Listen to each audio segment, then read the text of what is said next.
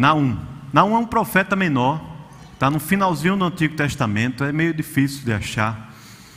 Eu confesso que até hoje eu não memorizei os profetas menores. Tem até uma musiquinha infantil que ajuda, né? Mas está lá, você vai para Mateus, volta um pouquinho, você vai achar. Malaquias, Ageu, vai, vai, vai. No celular é melhor. Naum, Naum 1, 1, segundo um amigo meu pediu para eu falar. Capítulo 1, versículo 1 de Naum. Todo mundo achou? Quem está em casa puder abrir também a Bíblia, vai, vai passar aí, né? Mas é sempre bom abrir a Bíblia, escrever, é muito bom. Naum, capítulo 1, é o texto que a gente vai ler hoje aqui. É uma profecia que foi dada há alguns anos antes de Cristo, mais ou menos um século sétimo antes de Cristo. E esse texto que a gente vai ler aqui. Ele diz assim: sentença contra Nínive. No primeiro versículo já diz qual é, a, qual é o teor da carta. Essa é uma palavra de Deus que foi dirigida a uma cidade chamada Nínive. Nínive era a capital da Assíria. Então, esse profeta aqui, essa palavra, essa sentença é para Nínive. Ele diz: Livro da visão de Naum, lá de Eupós, o Eucosita. O Senhor Deus é Deus zeloso e vingador. O Senhor é vingador e cheio de ira. O Senhor toma vingança contra os seus adversários e reserva indignação para os seus inimigos. O Senhor é tardio em graça, mas grande em poder e jamais inocenta o culpado. O Senhor tem o seu caminho na tormenta e na tempestade, e as nuvens são o pó dos seus pés.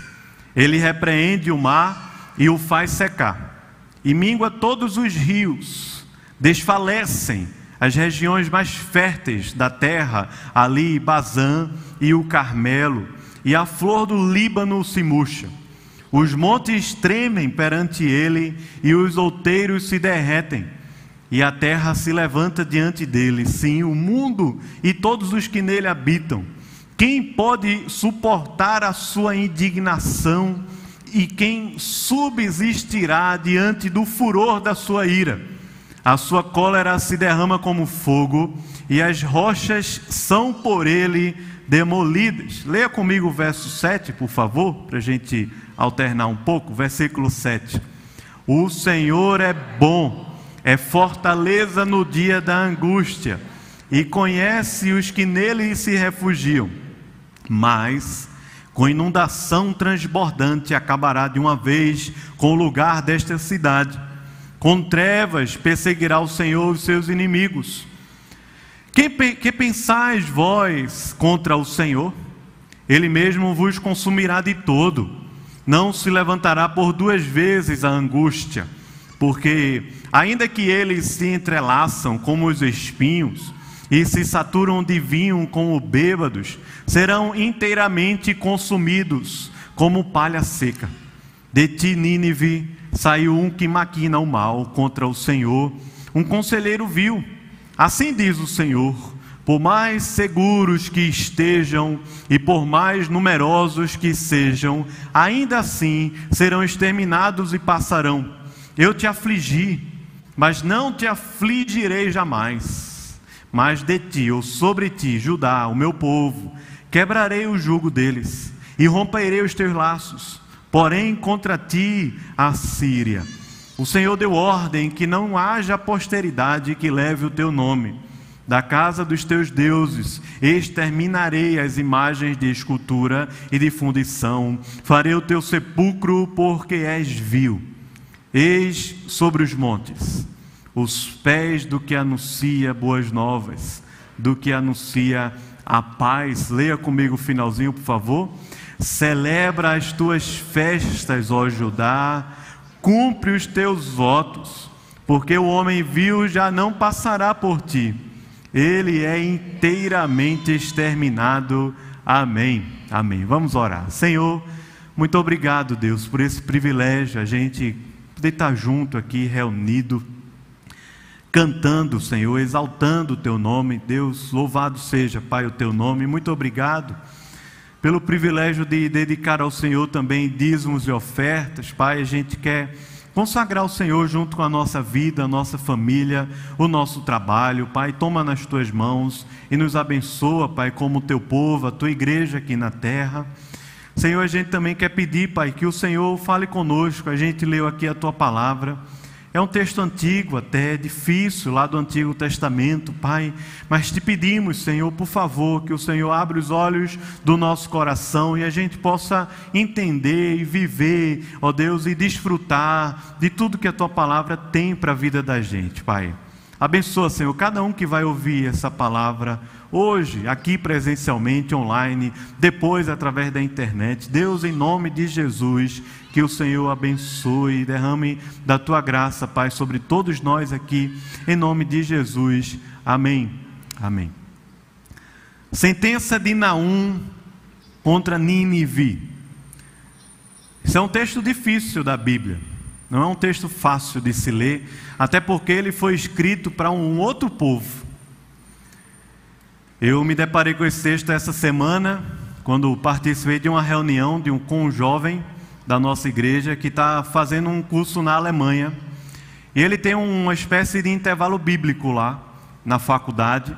Me convidou para participar, eu participei de um grupo de 12 a 15 estudantes universitários. Fizeram lá um tempo de, de louvor, de oração, de compartilhar. E a moça abriu no texto de Naum, Naquele grupo ali tinha praticamente 12 a 15 pessoas, um brasileiro, uma alemã e os demais de vários países da África participando ali de uma reunião virtual, um tipo de intervalo bíblico na faculdade. Foi uma benção, foi muito enriquecedor. E desde terça-feira para cá eu tenho pensado aqui nesse texto de Naum, que foi o que eu aprendi e ouvi lá e que me inspirou para poder trazer essa palavra aqui para os irmãos. Naum capítulo 1. Mas além disso, nós estamos vivendo um tempo em que tem sido muito debatido que tipo de palavra a igreja tem para dizer ao mundo. É muito difícil ah, quando algum pastor ou algum líder de qualquer denominação tenta falar ou escrever qualquer posicionamento ao mundo que nós vivemos ao nosso redor, especialmente nesses dias que nós estamos vivendo. É muito difícil, é muito complicado. E o texto de Naum é fantástico, porque é uma palavra que veio de Deus para um profeta, e essa palavra ela é dada ao mundo, a Nínive. Ela não é uma palavra que foi dita para as pessoas que estavam dentro do templo, dentro do, do, do Antigo Testamento, né, o templo, o que a gente poderia chamar até de igreja. Não, não, não foi uma palavra direcionada para eles, foi uma, direciona, uma palavra direcionada para uma nação. A nação era a Síria, para uma cidade que era sua capital, que é Nínive. E de certa forma, essa palavra que Naum traz da parte de Deus, ela não é somente para Nínive, não é somente lá para a Síria do século 8 sétimo antes de Cristo, mas essa é uma palavra de Deus para todas as nações da terra.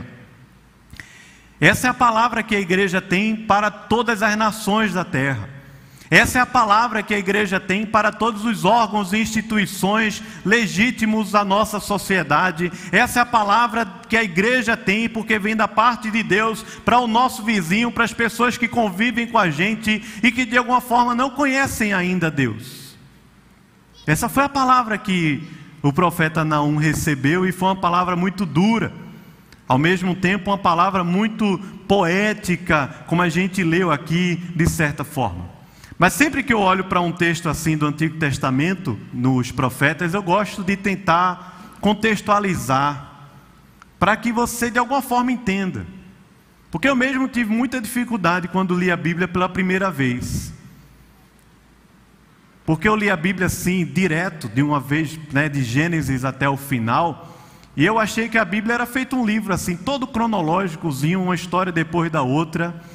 E depois eu descobri que não era assim como outras descobertas que a gente vai fazendo. Então eu queria contextualizar um pouco o texto de Naum, onde foi que ele foi escrito, como foi, quando foi, para que povo foi. Eu queria que você tivesse assim bem concentrado para poder entender um pouco. Tem uma referência no Antigo Testamento que é o reinado de Davi, é o reinado de Israel. Essa é uma grande referência, mais ou menos no ano 1000, 1060 antes de Cristo, Davi reinou. Depois de Davi, Salomão reinou. E o reinado de Israel, nesse período, ele tinha um simbolismo de uma presença grande e forte de Deus sobre a terra, especialmente para as nações ao redor de Israel. Mas depois do reinado de Salomão, as coisas foram ficando muito complicadas. O reino foi dividido. Um grupo conspirou para o reino do norte. Esse reino do norte, ele, a partir de Jeroboão I, teve vários e vários reis. E a história desse reino do norte é que nenhum rei, nenhum que foi rei de Israel, do reino do norte, conhecia ou buscou a Deus. Todos eles fizeram o que era mal perante o Senhor. E havia um reino do sul também, de outros reis que ficaram em Judá, da tribo de Judá, que alguns conheceram a Deus e tiveram ali no seu reinado a presença de Deus. Mas esse reino do norte, ele foi destruído pelo império da Assíria. Esse reino da Assíria, ele ganhou uma força gigantesca e no ano 722 antes de Cristo, a Assíria destruiu, devastou o reino do norte.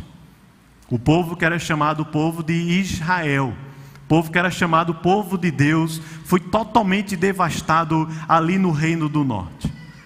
Por esse império chamado de Império Assírio. A Bíblia fala para a gente que dois profetas tinham uma mensagem para esse reino. Seriam eles Jonas e Naum. Jonas foi chamado por Deus para profetizar lá dentro de Nínive, e Jonas quis ir lá para Nínive. Você conhece a história? Jonas fez de tudo para não ir para Nínive, porque ele sabia, pelas palavras do profeta Amós e de Isaías, ele sabia que aquele império da Assíria viria destruir completamente tudo as casas, a economia, a terra, a vida religiosa, tudo, completamente tudo, e foi exatamente isso que o Império Assírio fez, com muita crueldade, como a gente vai ver daqui a pouco aqui. Então Jonas tentou, não quis profetizar, mas ele foi para Nínive.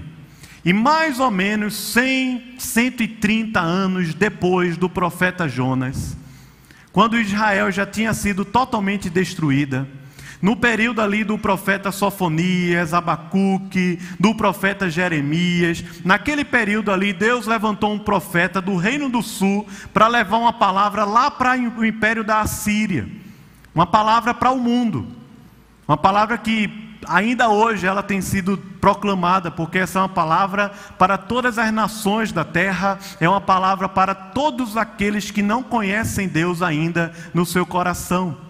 Profeta Ageu, perdão, profeta Naum faz isso mais ou menos no século VII, mais ou menos ali no ano 640 antes de Cristo. É nesse processo aqui. Judá ainda existia, porque ela seria destruída daqui a pouco pelo império da Babilônia. A Assíria ainda era uma grande força. E ela oprimia o povo de Judá que vivia pagando imposto para a Assíria. Mas a Assíria não conseguiu destruir o reino de Judá, ele ficou lá até que o juízo de Deus veio um pouco depois. Foi a Babilônia que destruiu a Síria, foi a Babilônia que destruiu Judá e que dominou durante 70 anos o povo de Deus num cativeiro. Mas o que é que um profeta tem para dizer para a Síria, para Nínive? Um profeta como esse, o profeta Naum, mais ou menos 100 anos antes dessa palavra, Nínive tinha se convertido. Mais ou menos 100 anos. 130 anos.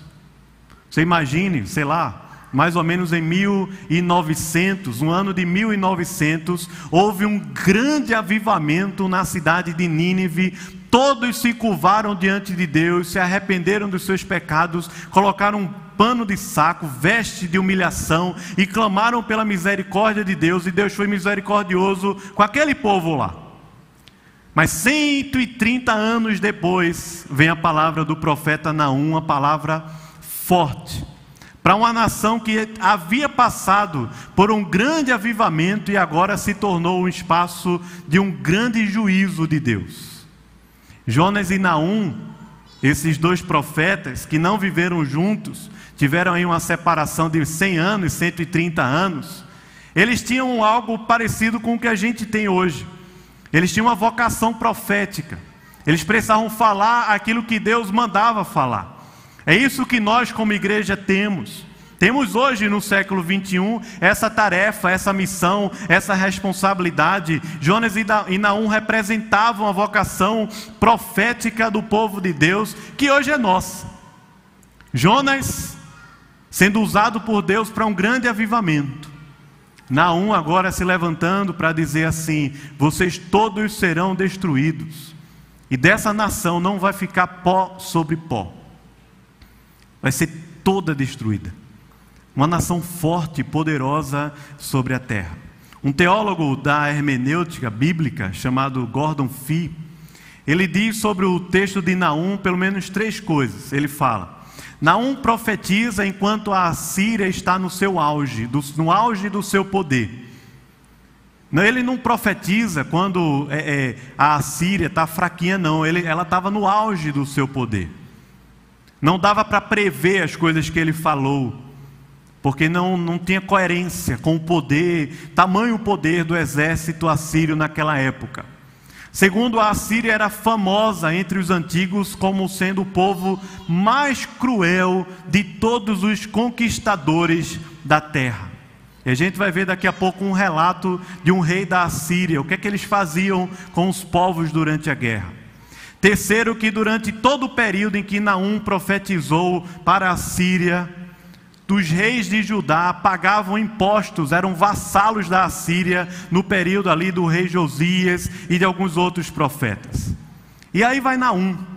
A gente não sabe de onde ele é direito, talvez de um vilarejozinho, justamente de onde vem Cafarnaum, naquela região da Galileia, uma área até mais pobre da região sul de Judá, alguém que não tem muita referência, mas a Bíblia fala para a gente que esse homem simples era um grande profeta, e não somente um grande profeta, ele era um grande poeta, porque a sua profecia é praticamente uma poesia cheia de, de elementos poéticos aqui, que quando traduz para a gente aqui não fica tão claro, mas é cheia de poesia, cheio de poesia esse livro de Naum, como a gente leu o capítulo 1. Paralelismos, acrósticos, palavras que vão se completando e rimando em significados, um com um versículo e com outro, a gente pode encontrar aqui nesse livro de Naum. Veja, por exemplo, nesse primeiro cântico que aparece aqui, vai dos versículos 2 ao versículo 6. Se você puder abrir de novo aí para dar uma olhada. Por isso eu estou chamando aqui esse texto como um cântico de consolo.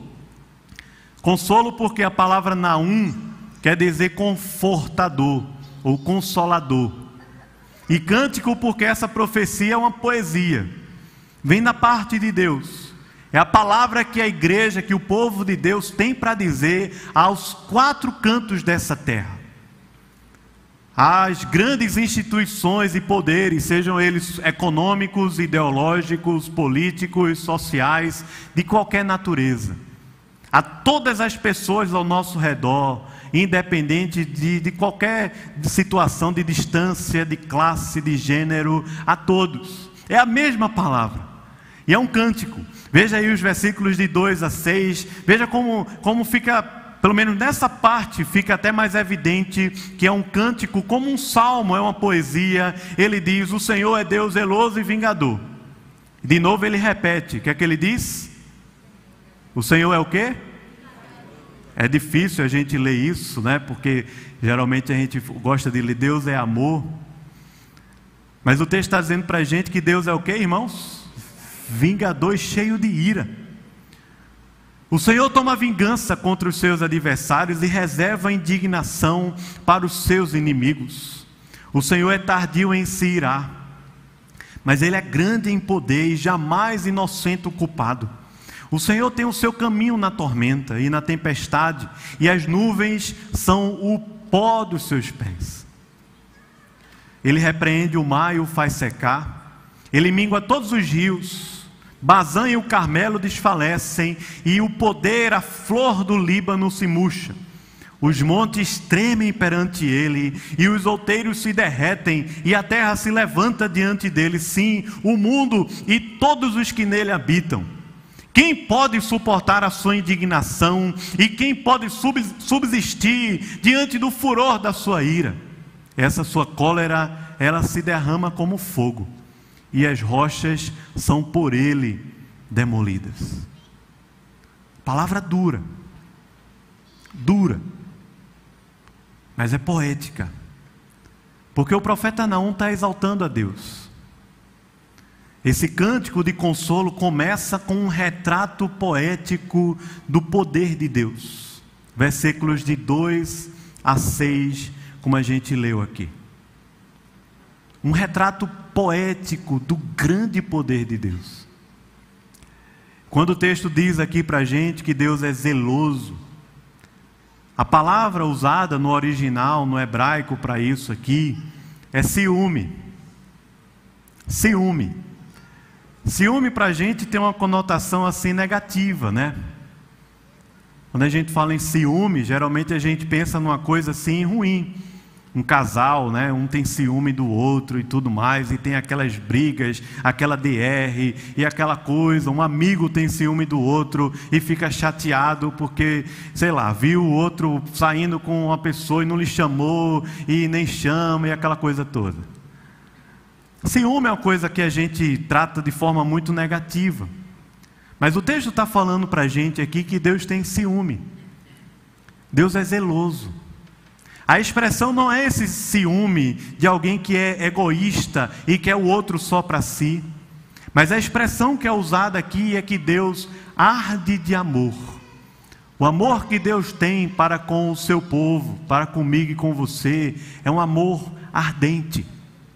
É por isso que ele é zeloso como alguém que cuida. Ele cuida como a menina dos seus olhos. Ele cuida porque nós somos a sua imagem, nós fomos salvos e amados por Ele desde antes da fundação do mundo. Quando está dizendo aqui que Deus é zeloso, que Deus arde em amor e graça, é esse Deus que nos conhece desde antes da fundação do mundo. E o seu coração arde de amor pela nossa vida. E o texto diz que Deus, porque Ele é zeloso, Ele também é vingador. É um Deus que tem ira. E essa ira há de ser revelada. Ela foi revelada para Nínive, para o império assírio, mas essa ira ela está sendo guardada para o grande dia quando o Senhor Jesus Cristo voltar. E a palavra que Deus tem para Nínive naquele período é Há um Deus que ele é também cheio de ira, um Deus que é cheio de vingança, porque Deus não fecha os olhos para um povo que faz mal ao povo de Deus. Deus não fecha os olhos, não tapa os ouvidos. Há um povo que está também clamando pela misericórdia e pela graça de Deus. Pelo contrário, a ira de Deus, ela é sempre derramada sobre aqueles que fazem mal, perseguem, destroem ou tentam destruir uma obra que não é de homens, uma obra que é de Deus. Essa obra é povo de Deus, o nome disso é igreja. Deus é zeloso e vingador. Deus não fecha os olhos. E Deus não tapa os ouvidos para ouvir o clamor de uma igreja que está clamando por Deus, pela graça, pela misericórdia e pela libertação de Deus. Então essa é palavra que Naum tem para Nínive, ele diz: esse Deus ele é zeloso e ele é vingador, ele é cheio de ira, ele toma vingança contra os seus adversários e ele reserva indignação para os seus inimigos. Ao mesmo tempo ele é tardio em irás. Outro texto quando fala sobre isso diz que ele é grande em misericórdia.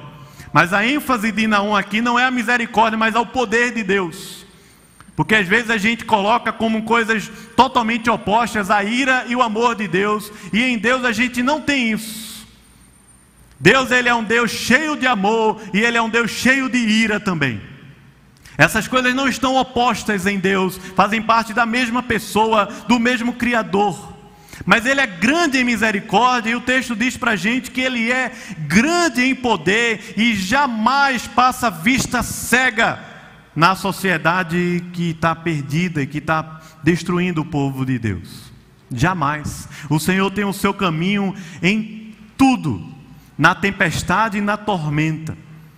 E veja a grandeza da expressão quando ele diz assim: as nuvens dos céus, que estão bem altas assim, a gente não consegue tocá-las, são o pó dos seus pés. Ele é o Deus que domina o mar. Ele é o Deus, como a gente leu no Salmo 46, que põe termo à guerra. Ele põe descanso onde há guerras e conflitos. Ele é um Deus que põe limite no mar, como falou para Jó, dizendo: o mar vem até aqui, conforme a ordem e a deliberação que vem do alto.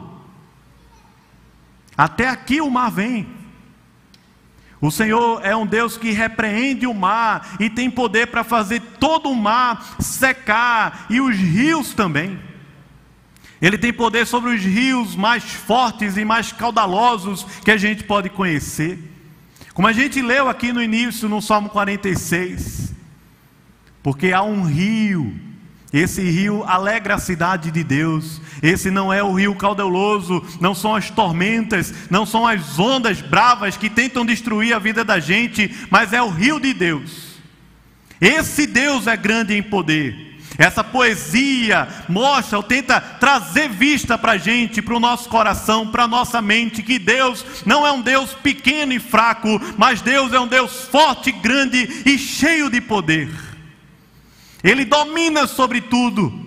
Ele criou todas as coisas, ele tem poder até sobre as coisas mais poderosas dessa natureza que a gente conhece. O mar, os rios, os montes tremem perante ele. Veja a expressão da grandeza de Deus.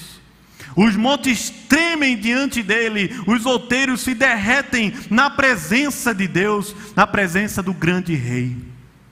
Ninguém consegue suportar o tamanho dessa ira, dessa indignação, dessa cólera, dessa presença de Deus. As rochas dessa terra serão por ele demolidas. Esse é um retrato poético do poder de Deus.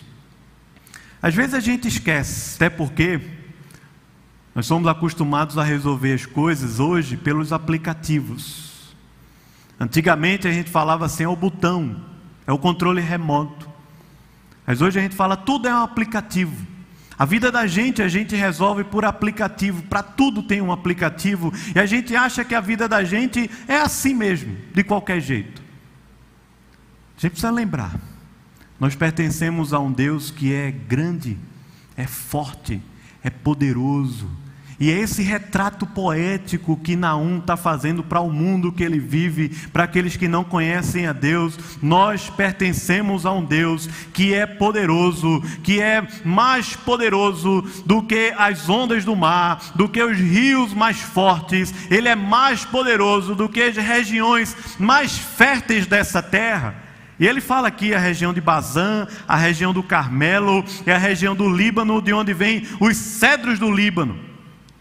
O que o texto está falando aqui é que Deus é poderoso para fazer murchar todas as economias mais fortes e poderosas, as regiões mais férteis desse planeta, seja lá em Bazã, onde tem uma pecuária assim poderosa, ou lá no Carmelo também com a fertilidade da terra, ou lá no Líbano com os cedros que eram usados naquela época para construir tanta coisa. A melhor madeira que poderia existir os cedros do Líbano. Ele é o Deus que tem poder para fazer murchar e derreter até as coisas mais férteis e poderosas dessa terra que a gente vive, num simples sopro da sua boca, porque Deus é poderoso. E esse é o retrato que Naum está tentando fazer para aquele povo lá de Nínive entender. Como é a palavra que nós temos para esse mundo? O nosso Deus é poderoso. O nosso Deus é grande. O nosso Deus controla a natureza. O nosso Deus tem autoridade sobre os mares, tem autoridade sobre as economias, tem autoridade sobre os poderes, tem autoridade sobre todos os reis da terra, sobre principados e potestades. O nosso Deus é poderoso. Não é um homem que ficou forte, mas é um Deus todo-poderoso que criou todas as, as, coisas desse mundo em harmonia com a força do seu poder e com o seu grande amor. Ele é Deus. É o que Naum está falando, ele é Deus, e esse é o retrato poético do poder de Deus. O profeta Naum fala para essa turma que não conhece Deus, dizendo mais ou menos assim: nosso Deus ele está em movimento, nosso Deus ele está em ação, o nosso Deus controla e domina todas as realidades da natureza e do mundo ao nosso redor. Deus não está parado, Deus não está com os olhos fechados, com as mãos cruzadas, com os ouvidos tapados. Deus ouve o clamor do seu povo e Deus está com os olhos abertos para tudo o que está acontecendo na terra. Tudo, absolutamente tudo, porque Deus está em ação, Deus está em movimento, Deus é o Deus Todo-Poderoso. Tem uma versão da Bíblia que eu gosto bastante, chamada A Mensagem, e ela traduz assim, dizendo esses versículos, ela diz assim: O Eterno está falando sério, com ele não se brinca, ele se vinga dos seus adversários, ele se posiciona contra os seus inimigos de forma impetuosa e também violenta. Mas o Eterno não perde a paciência. Ele é poderoso e o seu poder é paciente. Mesmo assim, ninguém passa por ele sem prestar contas. Cedo ou tarde, todos pagam o que deve. Furacões e ciclones são o rastro da sua passagem. As nuvens carregadas são pó que ele sacode dos pés. Ele grita ao mar e este seca. Todos os rios evaporam. Os montes de Bazã e do Carmelo se encolhem e os pomares do Líbano murcham. As montanhas tremem nas suas fundações, as colinas se dissolvem. A terra treme por temor ao eterno, o mundo inteiro entra em pânico. Quem pode enfrentar essa ira? Quem pode enfrentar esse Deus que tem uma fúria impetuosa. Quem tem condição de ficar em pé diante desse Deus? Ele diz assim: Sua ira se espalha como um rio de lava, e sua fúria esmigalha os maiores blocos de pedra que podem haver. Depois o profeta retrata para a gente o juízo de Deus. Veja, por favor, os versos de 7 a 12. O juízo de Deus e o juízo sobre uma nação ímpia e severa e cruel que foi a Assíria. Versículos de 7 a 12 são um retrato poético do juízo de Deus. Agora preste atenção no relato que se tem de guerra desse povo. Um rei chamado Assurbanipal, da Assíria, escreveu na pedra esse relato que nós temos até os dias de hoje ele diz assim: É assim que se fazia na Assíria. Eu construí uma coluna sobre a porta de sua cidade, esfolei todos os principais homens que haviam se revoltado e cobri a coluna com suas peles. Forrei a coluna com algumas e outras espetei em estacas sobre a coluna, e ainda outras fixei em estacas ao redor da coluna. Esfolei muitos dentro de minha própria terra, e espalhei suas peles sobre os muros. Cortei os membros dos altos oficiais, dos altos oficiais reais que haviam se rebelado. Muitos dos cativos dentre eles queimei na fogueira, e a muitos capturei vivos. De alguns cortei as mãos e os dedos, de outros cortei os narizes e as orelhas e os olhos de muitos dos homens arranquei. Eu fiz um monturo dos vivos e dos outros amarrei as cabeças nas vinhas ao redor da cidade. E os rapazes novos e as moças, as jovens, queimei todas elas na fogueira. É esse reino da Assíria que o profeta tem uma mensagem. Você imagine como a gente fica indignado numa semana como essa acompanhando o caso de uma criança que foi morta dentro da sua própria casa. não sou eu o juiz, mas ao que tudo indica, está preso a mãe e o padrasto. Uma criança. A gente fica indignado com esse tipo de coisa que acontece. Isso que a gente está falando aqui era de um tipo de violência generalizada de um povo cruel. Cruel. E que fez isso contra aqueles que eram chamados de povo de Deus aqui na terra. Você sabia que a igreja hoje, ainda no século 21, ainda hoje sofre desse tipo de coisa? Mas os olhos de Deus não estão fechados para Deus não ver.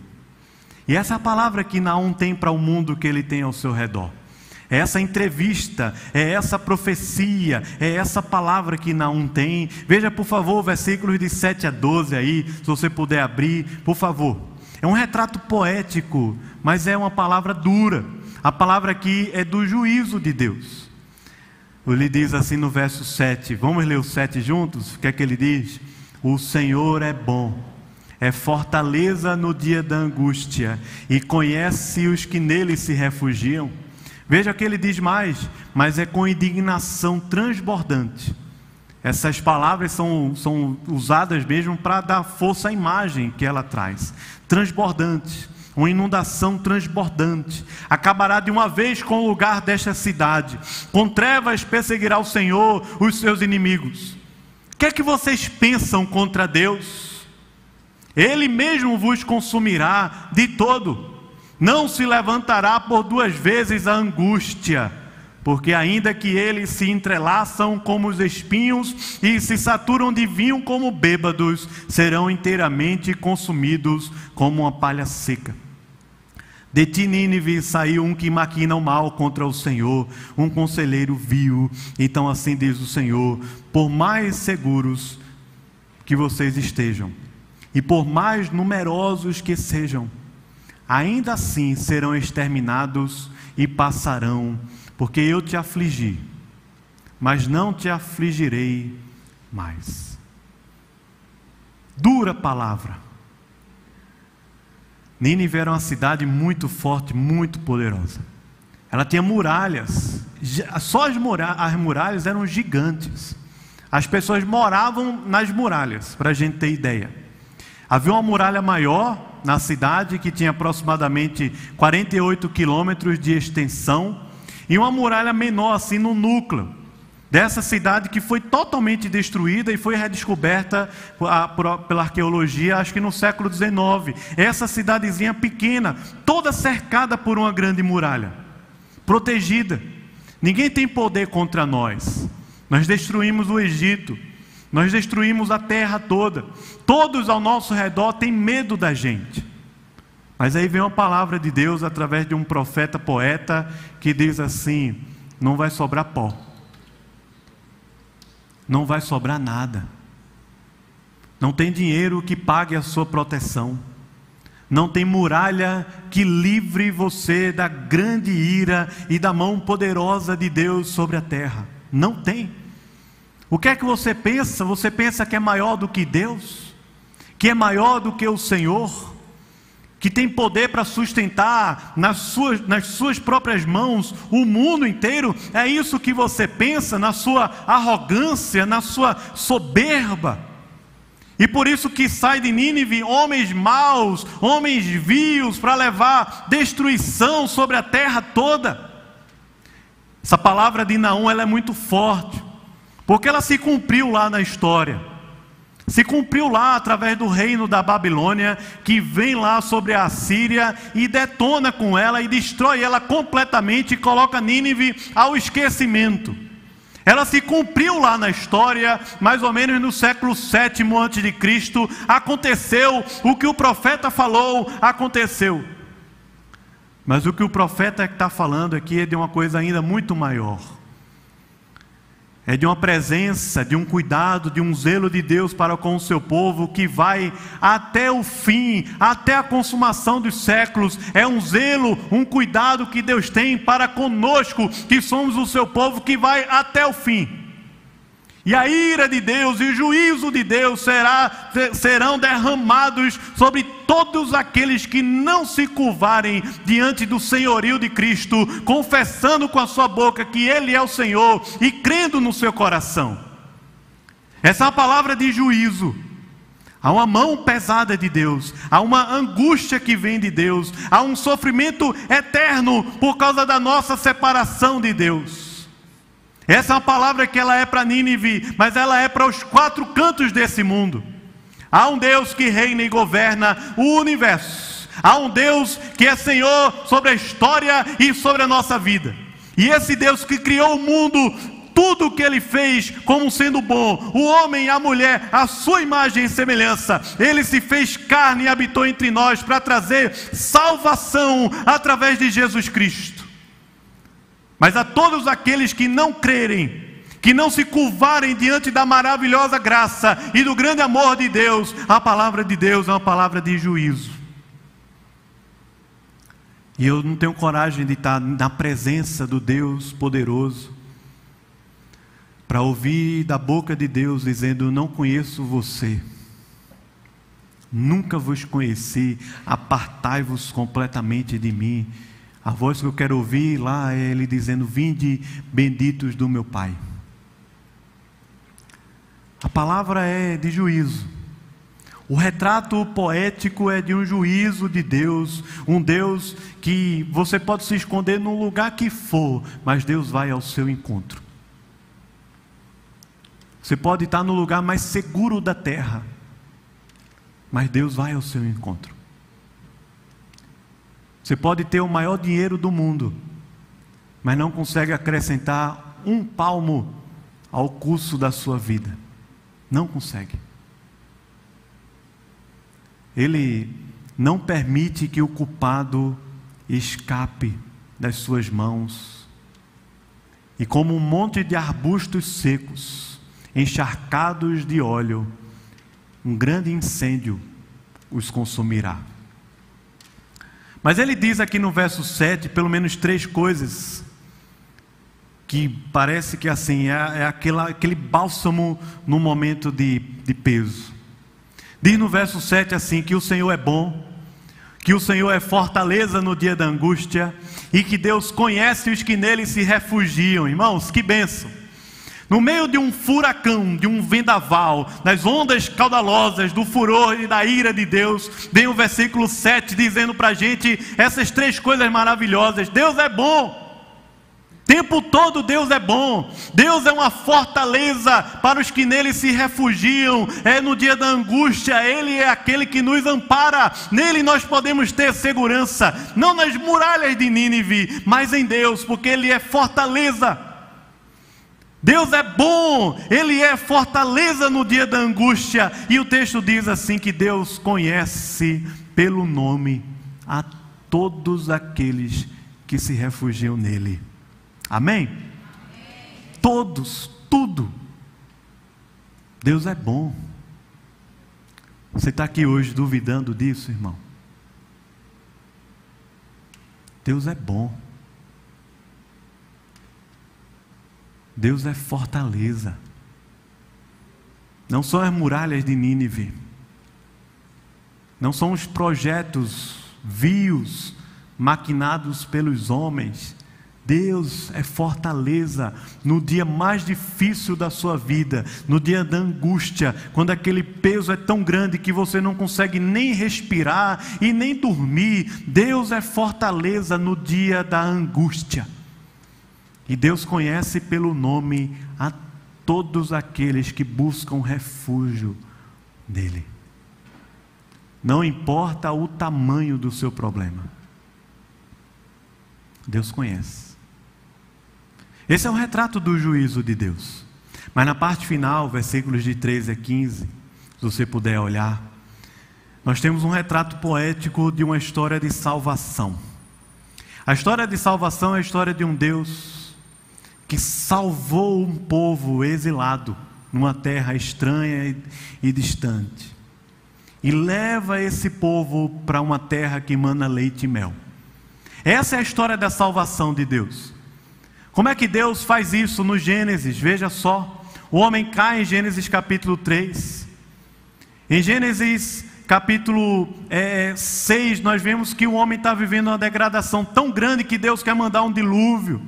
Em Gênesis capítulo 11, nós vemos que o homem está se achando tão em si mesmado que vai construir uma terra, uma torre para fazer o seu nome conhecido na terra. E como é que Deus resolve toda essa história de Gênesis de 1 a 11? Ele chama Abraão e ele forma um povo. E a partir de Abraão, eu e você somos chamados pelo nome de Deus, pela fé, porque Abraão é um, era um protótipo, protótipo da grande salvação de Deus em Cristo Jesus. Deus chama um povo em Abraão. Anos e anos depois, 500 anos depois, esse povo está cativo no, no Egito, está preso, está exilado. E o que é que Deus faz? Esse povo que está exilado ali no Egito clama a Deus, clama pela graça de Deus, e Deus manda um grande livramento, uma grande salvação através de Moisés. Esse povo é liberto do Egito, peregrina anos e anos pelo deserto em busca de uma terra chamada prometida. Mas isso também é um protótipo, é uma sombra de uma grande salvação que estava por vir. Quando o povo clamava a Deus, estava ali exilado, perdido na nação lá romana, como nós vivemos em todas as nações da terra, clama por salvação. Deus enviou o seu único filho para que todo aquele que nele crê não morra, não pereça, mas tenha a vida eterna. Seja liberto da morte, liberto do pecado, liberto dos poderes para provar de uma presença maravilhosa e provedora de Deus durante o deserto até a terra que manda leite e mel. É a história da grande salvação e não fala para a gente aqui. Veja os versículos 13 a 15, por favor, para a gente finalizar essa leitura. Ele diz: Mas de ti, Judá, ou sobre ti, Judá, Sobre o meu povo, é isso que ele está falando, fazendo aqui uma distinção. Aquilo é para o que não conhece Deus, aquilo é para a Síria, mas para aqueles que são o meu povo, que são chamados pelo meu nome, a história é diferente. A história é diferente. Ele diz: Mas sobre ti, Judá, eu quebrarei o jugo deles vocês não serão mais escravos, opressos, oprimidos, exilados numa terra estranha. Eu quebrarei o jugo deles e romperei os teus laços. Porém, contra ti, a Síria, o Senhor deu ordem que não haja posteridade que leve o teu nome. Da casa dos teus deuses exterminarei as imagens de escultura e de fundição, e farei o teu sepulcro, porque és mau, és vil. Mas sobre os montes. Sobre os montes estão ali os pés do que anuncia boas novas, do que anuncia paz. E é por isso que ele diz ajudar ao povo de Deus: celebra as tuas festas, cumpre os teus votos, porque a nação viu, o homem viu, não tem poder sobre ti já não passará sobre ti, será inteiramente exterminado. Na Bíblia, a mensagem, esse texto tem dizendo assim: Eu castiguei você, Judá, é verdade. Há um juízo de Deus acontecendo, mas esse juízo tem data de validade. Ele diz: Não vou fazer mais uma vez. A partir de agora, estou tirando o jugo do seu pescoço e transformando em gravetos para o fogo Estou livrando vocês das amarras da escravidão. Esta é a decisão do Eterno com relação a Nínive. Vocês estão no fim da linha. Está tudo acabado para vocês. Estou devastando o seu templo. Seus deuses e deusas vão para a lixeira. Estou cavando sua sepultura, uma cova sem nome. Vocês são, não são nada. Vocês não, vocês são na verdade é menos do que nada. Mas vejam, saltando sobre os montes, um mensageiro que traz a boa notícia. Shalom, paz. Proclame um feriado, Judá. Celebra o teu Deus, adora o teu Deus, renova a tua aliança, o teu voto, o teu compromisso com Ele. Não se preocupem mais com esse inimigo. Esse inimigo virou história. Podem fechar os livros de vocês. Versículos de 13 a 15, o profeta Naum nos traz um retrato poético da salvação de Deus. Diz no versículo 13 que o povo de Deus não recebe, não recebe o poder, as armas para fazer a sua própria libertação. Pelo contrário, o verso 13 diz para a gente que Deus é quem há de nos libertar. E nós conhecemos essa história. Deus já enviou seu filho para nos libertar. Ele é a verdade, Ele é o caminho, Ele é a vida, Ele é o único que pode nos levar à presença de Deus Pai, o único.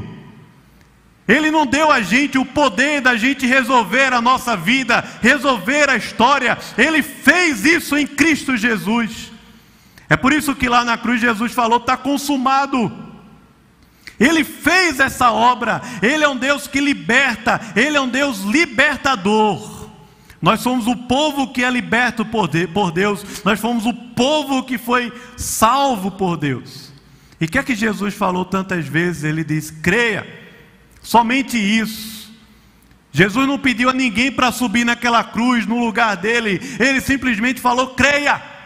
Creia na libertação, creia no poder, creia na presença, creia no Pai, e você vai crer em mim. Creia, somente isso que Jesus falou. Esse é o anúncio que Naum está fazendo. Essa palavra de para a Síria é uma, mas para vocês que são o meu povo é outra. Vocês foram libertos, salvos por Deus. E aqui no verso 15, Naum parece que aponta diretamente para Cristo, porque ele fala das boas novas. As boas novas eram expressão do evangelho que nós conhecemos no Novo Testamento.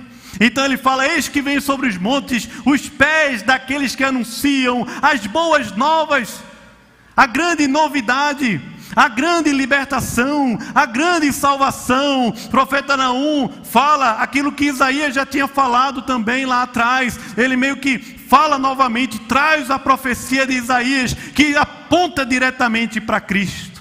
O livro de Naum é tão difícil que algumas coisas curiosas na história, né? Eu sempre gosto de ver o que Calvino diz sobre um texto. Então eu já li as institutos, eu tenho aqui, aí eu vejo Naum. Tem alguma coisa Naum? Calvino falou nada de Naum. Nada. É o único livro que não aparece nas institutas, 1500 páginas, que tem todos os livros da Bíblia, praticamente.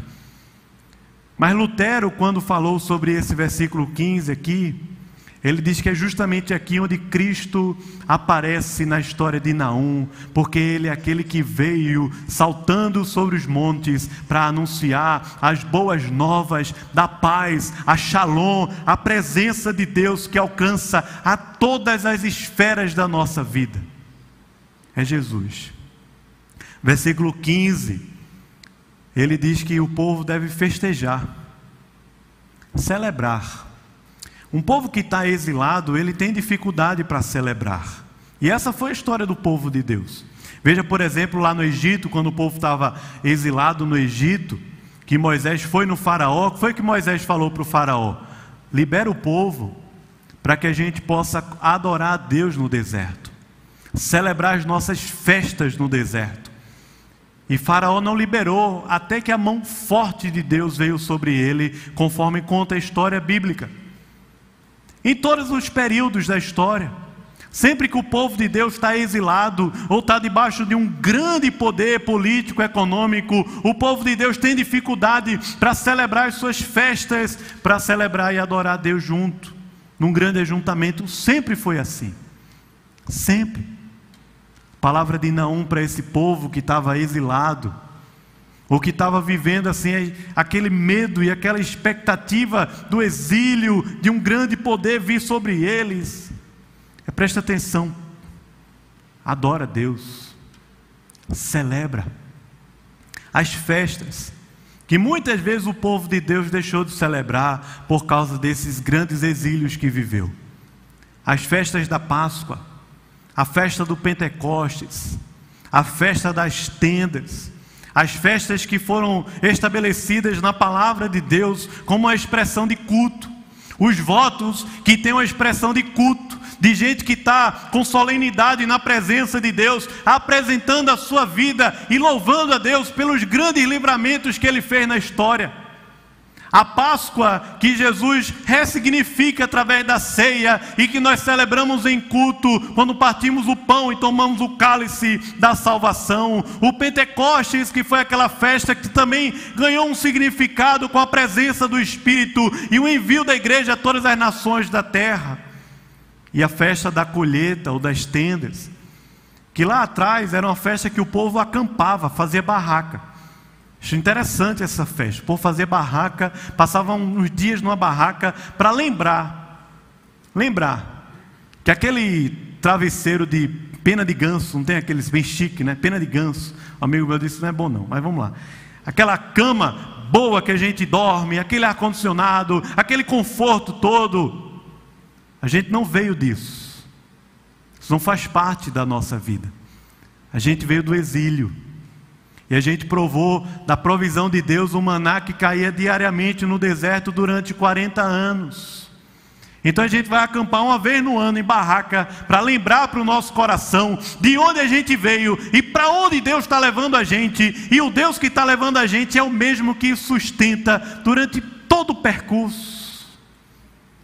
A festa, a palavra que Naum diz ao povo de Deus é: celebra as tuas festas cumpre os teus votos na presença de Deus, adora a Deus aqui na terra. Adora a Deus. Um missionário do século passado disse assim, sobre esse texto, ele falou: é o vibrante otimismo e fé de Naum que devem nos inspirar neste século inseguro, quando as forças de agressão ameaçam todos os países, perseguindo a igreja, para que sejamos realmente o povo do Senhor. Ele fala com um espírito de gente que se consagra e celebra também a vitória, a vitória de Deus. O Evangelho é essa boa nova que Deus trouxe para o mundo. A morte não tem mais poder. Os reinos, principados, potestades, poderes, não dominam mais sobre você nem sobre mim. A morte perdeu o seu aguilhão. Nós morremos para o pecado. A vida material não é o fim da nossa vida. Os projetos que nós temos aqui na terra não são o fim da nossa vida. Esse povo deve adorar e, e, viver com essa expectativa da revelação plena do reino de Deus, da vinda de Deus, e da restauração dos céus e da terra. É assim que Naum termina dizendo: adora, celebra, adora, celebra, cumpre os teus votos. Cumpre. Que quem reina e governa a nossa vida é o Senhor. Acho tremendo esse texto aqui. Primeiro, porque ele nos fala sobre o zelo de Deus, o amor de Deus ardente por nós. Eu quero finalizar aqui com essas aplicações. Deus ama você com um amor ardente. Tiago fala no capítulo 4 que ele anseia por nós como que com ciúme, com o seu espírito. Tiago capítulo 4, lá no Novo Testamento. Há um ciúme Há um espírito dentro de nós, que é o Espírito de Deus, que nos comunica que somos filhos de Deus. A grandeza do amor de Deus é um amor ardente e cheio da misericórdia pela nossa vida. Há um Deus que é refúgio para todos os que nele se refugiam, é fortaleza, ele nos conhece pelo nome. Há um Deus que tem a história das nações da terra sob o comando das suas mãos. Foi a Síria no século VII a.C. É o Brasil hoje no século 21 e todas as demais mais de 200 nações que existem sobre a terra, não existe uma que escape aos olhos de Deus. Também não existe uma que não seja alvo do amor e da graça de Deus, porque Ele é um Deus tardio em irasse, grande em misericórdia. Deus tem a história nas mãos. Você acha que Deus perdeu? Deus começou a desenhar a coisa e ficou assim de qualquer jeito. Não, não foi assim. Eu estava lendo um livro essa semana chamado As Coisas da Terra, e o pastor falava assim: Não há enredos abandonados, nem linhas sem propósitos. Deus não é o produtor de uma série de televisão que começa promissora, se perde no caminho e é cancelada depois de 11 episódios. Deus tem a história toda, né, irmãos? Toda. Ele não começou bem a história, se perdeu no caminho e cancelou esse negócio porque perdeu a audiência. Deus tem a história toda, toda nas mãos, todas as nações da terra debaixo do comando das suas mãos e todas elas são alvos do amor e da graça proclamadora de Deus. É por isso que Jonas foi a Nínive. E é por isso também que Naum está falando aqui que o povo de Deus é o povo que é chamado pelo nome de Deus. A vocação da igreja é profética. A minha vocação e a sua é profética. Mas não é profética para estar subindo nos palanques da sociedade, chamando a atenção para si, para a sua ideia, para o seu projeto, para o seu discurso. Não, não é essa a vocação da igreja. A igreja tem vocação profética porque fala ao mundo, apontando para Deus, apontando para Cristo, apontando para a palavra, revelando o amor e a graça de Deus salvadora. A igreja profética, quando ela é conselheira do Estado para apontar os erros e os equívocos, e ela é profética também, quando ela revela o grande amor que Deus tem para conosco. Ela denuncia o pecado, mas ela também anuncia a misericórdia e o amor de Deus. É por isso que a pregação do Evangelho sempre fica e ficará prejudicada. Quando eu e você subirmos nos palanques da sociedade para defender ideologias humanas pequenas, fracas. Quando a igreja, o evangelho incorpora ideologias ou poderes políticos, econômicos e sociais ela perde o poder da pregação das boas novas que anunciam a paz. Quando a igreja se assimila ou se iguala ou, ou incorpora projetos, pregações, ideologias que não são as boas novas de paz, a pregação do evangelho sempre, sempre vai ser prejudicada. Sempre. Por isso que Naum não chega para Nínive para a Síria e diz: Agora vem a Babilônia. Ou chega para Nínive e diz: Você vai ser destruída, porque vai vir o império grego ou romano, ou o poder, ou esse ou aquele. Mas Naum tem uma palavra, e essa palavra é: Eis que vem sobre os montes os pés do que anuncia as boas novas de paz e salvação. E essas boas novas, elas vêm lá de Judá, vêm de um povo que se chama pelo nome do Senhor é uma proclamação do Evangelho, é uma palavra de arrependimento, mas é também uma palavra de acolhimento e aproximação, de expectativa. Um autor chamado Miroslav Wolf, tem traduzido os livros dele agora para a gente em português. Ele diz assim: a proclamação do arrependimento feita por Jesus foi motivada não tanto pelo temor da vinda do juízo final, quanto pelo entusiasmo da aproximação do reino de Deus sobre a terra. É uma palavra dura de juízo, mas é uma palavra de acolhimento e graça. Essa é a vocação profética da igreja. Por último, o texto diz: celebra a igreja. É estranho, porque a igreja já passou por pandemias e guerras. Mas a igreja não desiste de cultuar. Não desiste. Essa não é a primeira, talvez não será a última.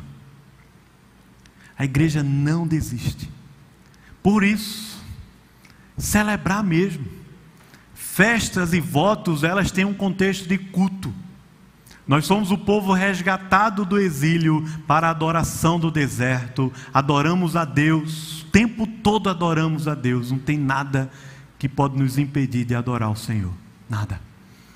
Agostinho, lá atrás, no século IV, diz que durante todo o tempo de exílio e peregrinação, a igreja é o povo que diz aleluia enquanto caminha. O aleluia é para nós uma canção de viajante. Mas estamos voltando para casa e o descanso, onde com todas as nossas atividades acabadas, a única coisa que restará será o aleluia. O aleluia faz parte do caminho do viajante, que sabe que está voltando para casa. E quando ele voltar para casa, o que ele vai encontrar lá é o aleluia. Por isso que o texto termina dizendo: celebra festeja, adora Deus. O mundo está se acabando, é verdade. Os dias estão ficando cada vez piores, é verdade. O amor tem se esfriado, é verdade. Mas nós continuamos adorando. Enquanto nós nos reunimos para adorar a Deus, o nome de Deus é proclamado e se faz conhecido na terra. Porque nós somos o povo do aleluia, da pregação, do juízo e do acolhimento. O povo que tem refúgio, segurança em Deus. Amém? Vamos orar? Se você puder, mais uma vez, baixar sua cabeça, fechar os olhos. eu ouvi de novo do amor ardente de Deus pela sua vida. O ardente amor de Deus por nós. Ele é tardio em graça, mas grande em poder, grande em misericórdia. Esse Deus está presente aqui, Ele está face a face comigo e com você. Face a face. Pela Sua palavra e pelo Seu Espírito.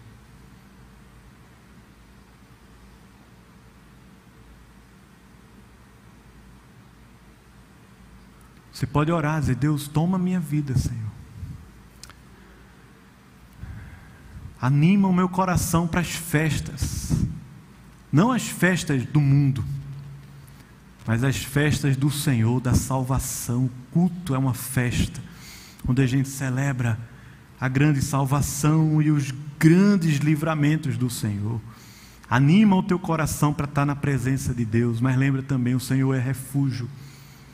Ele tem guardado a sua vida, a sua entrada, a sua saída, o seu coração, o seu trabalho, a sua família, a sua saúde. É Deus quem tem guardado. É Deus, o único, o único que tem poder suficiente. Ele tem cuidado de nós. Ele tem cuidado de nós. Senhor, a gente aqui, Pai, na tua presença poderosa, grande não temos nem palavra para expressar tanta grandeza do Senhor, Deus. Mas a gente quer aqui se render. Queremos, Senhor, é nos curvarmos diante de Ti. Te pedir, Deus, encha-nos com essa alegre expectativa do Teu reino, com esse ânimo que vem do Teu Espírito, Senhor, para a gente, como Teu povo, continuamente, enquanto caminharmos e peregrinarmos nessa terra, adorarmos ao Senhor, vivermos na tua presença. Oh Deus. Aqui vimos uma palavra tão dura. Nós vivemos uma grande Nínive, uma grande Assíria, uma grande Babilônia, como a tua palavra fala. Sim, Senhor, nós vivemos dentro dela. Deus, nos ajuda, Pai, a ter essa voz profética da tua força, da tua grandeza, do teu poder, mas uma voz que vem do Senhor e da tua palavra, uma voz que vem das boas novas do Senhor e não de ideologias e pensamentos e representações humanas, mas uma voz que vem do Senhor, que se fez homem que morreu sobre uma cruz, mas venceu a morte e o pecado, ressuscitando, está assentado à direita de Deus Pai, intercedendo por nós. Ó oh, Senhor, dá-nos poder do Teu Espírito, Senhor, para sermos esse povo proclamador da Tua palavra dura, pesada, mas também de uma palavra cheia de amor, cheia de acolhimento, cheia da Tua graça, que faz o nosso coração se render diante de um amor que é ardente, que arde em ciúmes, que é zeloso, de um Deus que é refúgio, um Deus que é gracioso, um Deus que se faz presente conosco, um Deus que é Emmanuel é Deus conosco. Queremos, Senhor, nos render a Ti, Deus. Seja adorado na nossa vida. A nossa vida seja uma constante aleluia ao Teu nome, uma constante glória ao Teu nome, um constante louvor ao Teu nome. Que o Senhor cresça mais e mais e a gente diminua. Ó oh, Deus, nos abençoa, Pai. Nos ajuda, Senhor. Derrama consolo, conforto poder e graça e salvação sobre a nossa vida, sobre essa semana também, Senhor, por favor, para a tua glória, Deus. Em nome de Jesus, amém, amém, amém.